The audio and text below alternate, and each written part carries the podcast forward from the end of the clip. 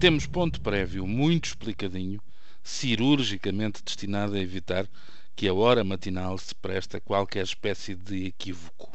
Cá vai aquele que aqui assina, oralmente, declara em consciência e por sua honra que nada o move contra os banqueiros e que não alimenta preconceitos contra a atividade da banca.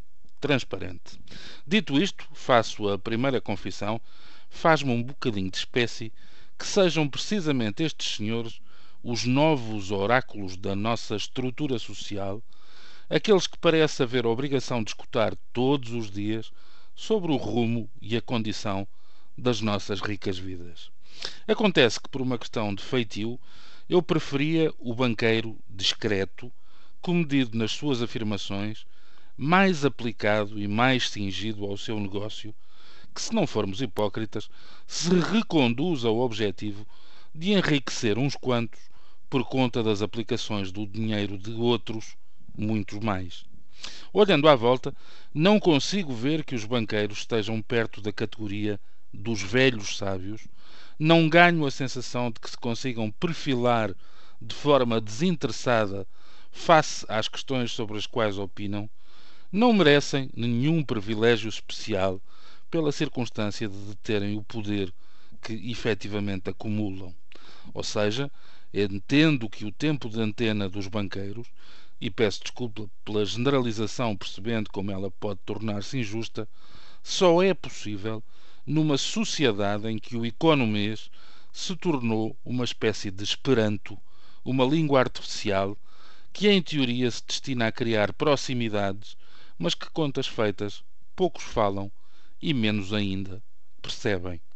Julgo inclusivamente que há tiradas que toleramos a este ou àquele banqueiro, porque numa sociedade estruturada para uma, uma desmesurada reverência ao dinheiro ou ao poder, esse respeitinho é uma medida preventiva contra qualquer dissabor.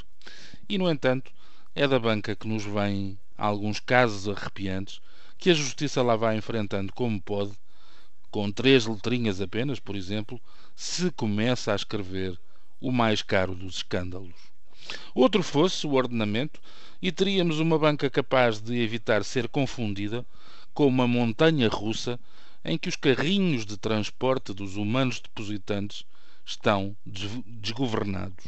Avanço com o meu caso. Quando tinha um emprego fixo, estável, muito bem pago, o meu banco de sempre demorou quase meio ano a conceder-me um empréstimo pessoal. Quando passei ao rol dos descartáveis, choveram propostas de cartões e desafios para créditos que visavam desde as minhas férias à minha estética pessoal. Se bem que a coisa já não me toca particularmente, Sei que, entretanto, os bancos voltaram a apertar o garrote, apesar do dinheiro recebido na sequência do arranjinho com a Troika. Vem tudo isto a propósito de uma intervenção de ontem do Sr. Governador do Banco de Portugal, quando para explicar que nem todos podem ter acesso a empréstimos, o que me parece lógico, se recorreu da imagem da sapataria de zona fina, onde nem todos têm capacidade para procurar o calçado. Não sei se há uma bota assim tão fácil de descalçar, é que nunca vi uma sapataria, fina ou de artigos para bater, receber apoios e injeções de capital, e muito menos ser nacionalizada à nossa custa. Disse mais o Sr. Governador que os bancos estão mais sólidos porque estão mais líquidos. Ou é impressão minha, ou o cliente comum da banca não sente estas melhoras e tende a achar tudo isto um bocadinho gasoso, às vezes com tendência para gás lacrimogéneo. Bom dia, bom fim de semana.